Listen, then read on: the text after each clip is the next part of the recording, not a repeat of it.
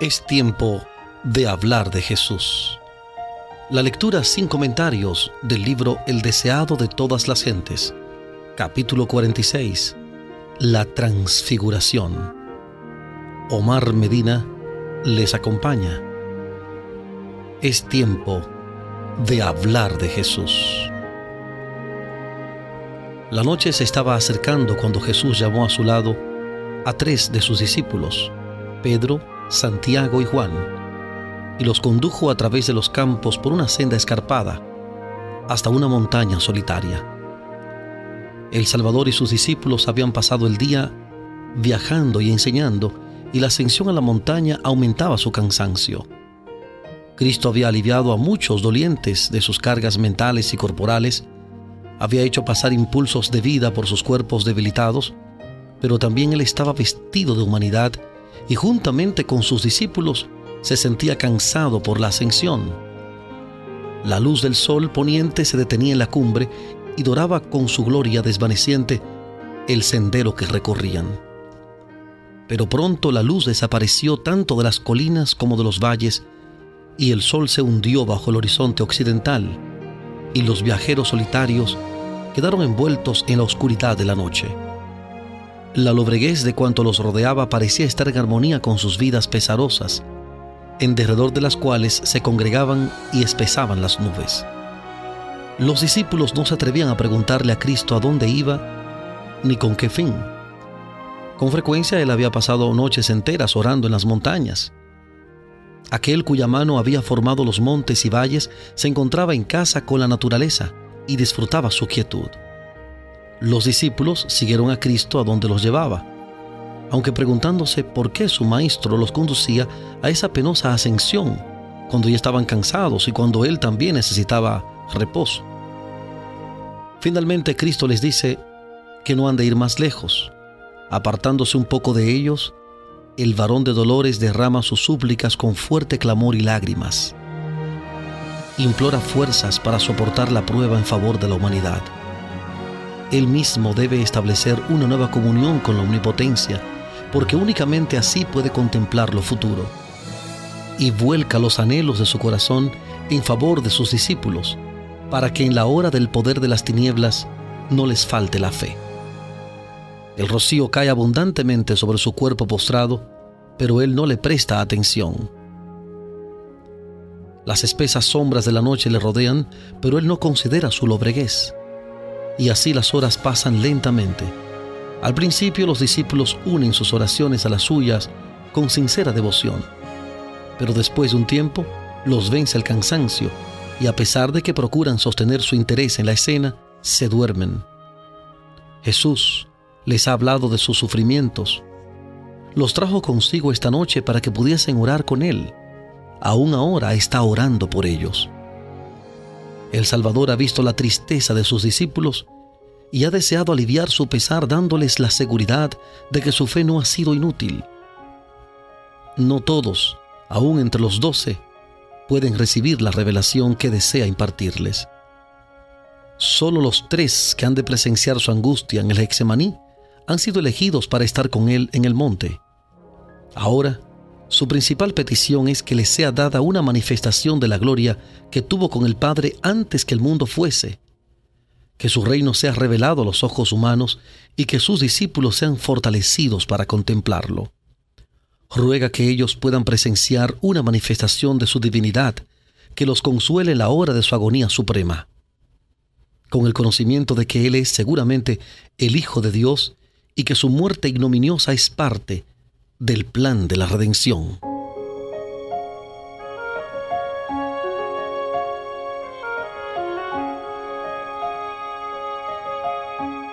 Estamos presentando la lectura sin comentarios del capítulo 46 del libro El deseado de todas las gentes. Capítulo 46. La transfiguración. En Hablemos de Jesús.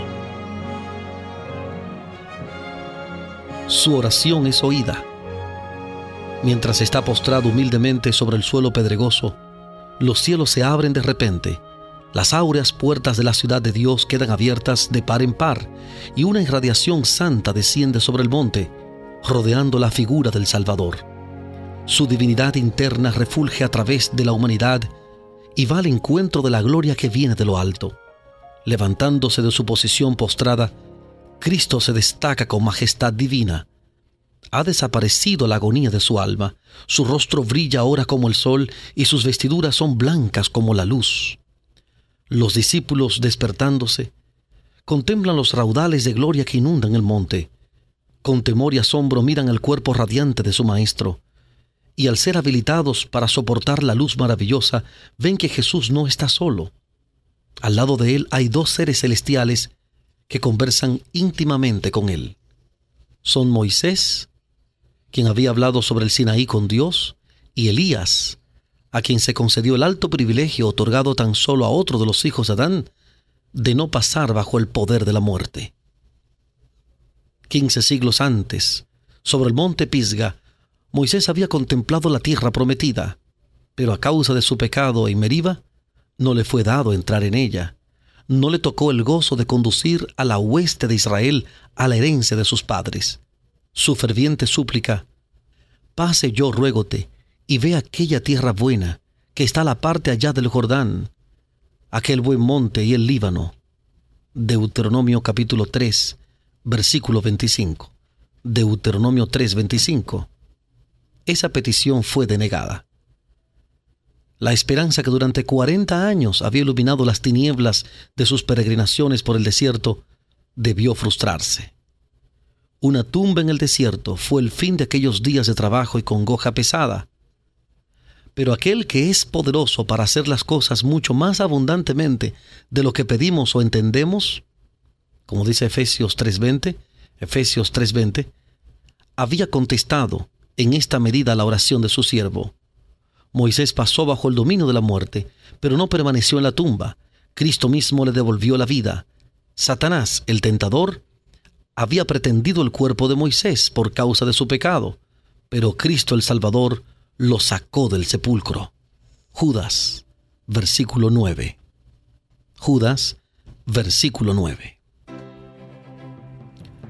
Estamos presentando la lectura sin comentarios del capítulo 46 del libro El deseado de todas las gentes, capítulo 46, la transfiguración.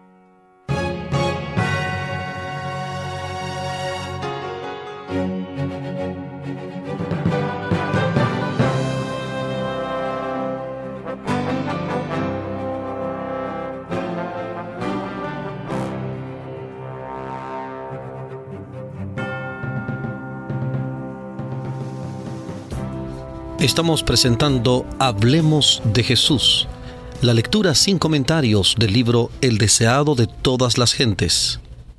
Capítulo 46. La transfiguración.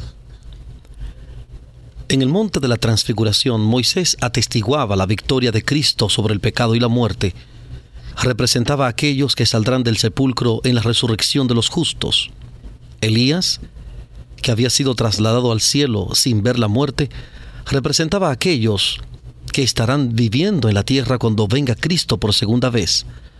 aquellos que serán transformados en un momento, en un abrir y cerrar de ojo, a la final trompeta, cuando esto mortal sea vestido de inmortalidad y esto corruptible fuere vestido de incorrupción. Primera de Corintios capítulo 15 versículos 51 al 53. Primera de Corintios 15 51 al 53.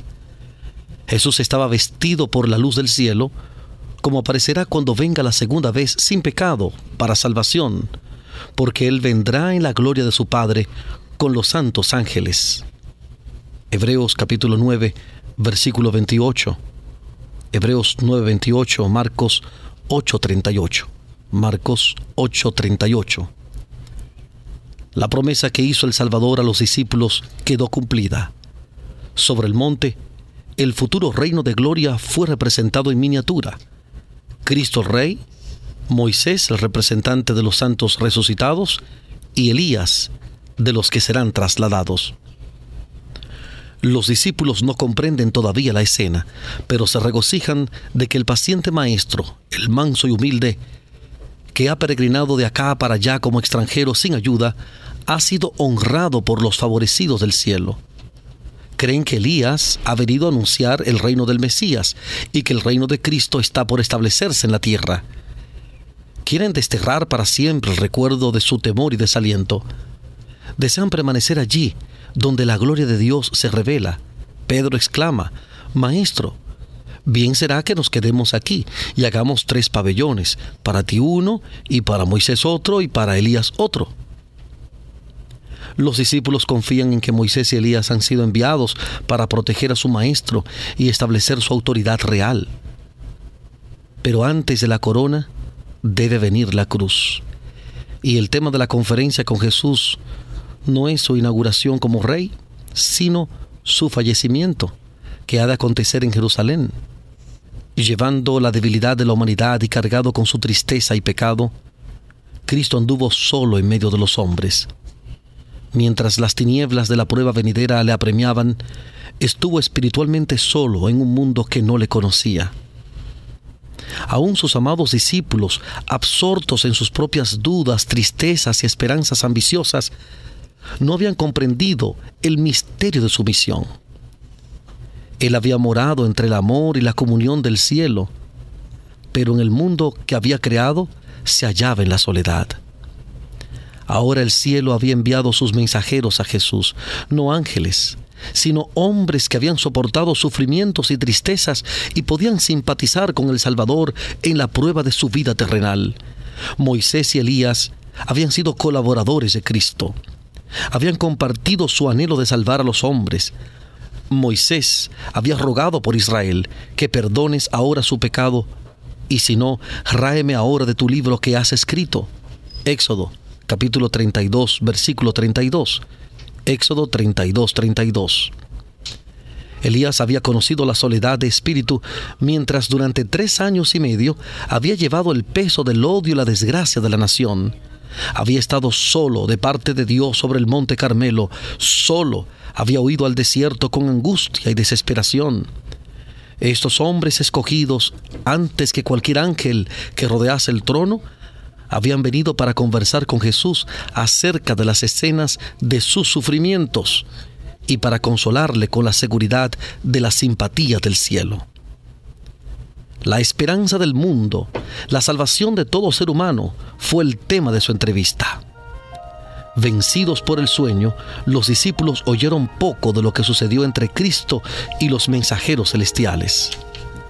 Por haber dejado de velar y orar, no habían recibido lo que Dios deseaba darles, un conocimiento de los sufrimientos de Cristo y de la gloria que había de seguirlos, perdieron la bendición que podían haber obtenido compartiendo su abnegación.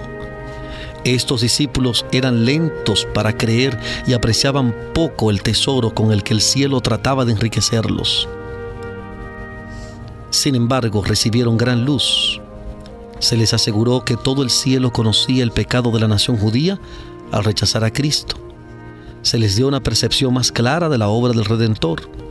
Vieron con sus ojos, oyeron con sus oídos, cosas que superaban la comprensión humana. Fueron testigos oculares de su majestad. Segunda de Pedro 1.16. Segunda de Pedro 1.16. Y comprendieron que Jesús era de veras el Mesías, de que los patriarcas y profetas habían dado testimonio y que era reconocido como tal por el universo celestial. Mientras estaban aún mirando la escena sobre el monte, He aquí una nube de luz que los cubrió, y aquí una voz de la nube que dijo, Este es mi Hijo amado, en el cual tomo contentamiento. A él oíd. Mientras contemplaban la nube de gloria, más resplandeciente que la que iba delante de las tribus de Israel en el desierto, mientras oían la voz de Dios que hablaba en la pavorosa majestad que hizo temblar la montaña, los discípulos cayeron abrumados al suelo permanecieron postrados, con los rostros ocultos, hasta que Jesús se les acercó y tocándolos, disipó sus temores con su voz bien conocida. Levántense y no teman. Aventurándose a alzar los ojos, vieron que la gloria celestial se había desvanecido y que Moisés y Elías habían desaparecido. Estaban sobre el monte, solos con Jesús. Hemos presentado la lectura sin comentarios del capítulo 46 del libro El deseado de todas las gentes, capítulo 46, la transfiguración. Este capítulo está basado en el Evangelio según San Mateo capítulo 17, versículos 1 al 8, Mateo 17, 1 al 8, Marcos 9, 2 al 8, Marcos 9, 2 al 8 y Lucas capítulo 9, versículos 28 al 36. Lucas capítulo 9, versículos 28 al 36. Hablemos de Jesús. Omar Medina les agradece la fina gentileza de la atención dispensada. Que Dios les bendiga.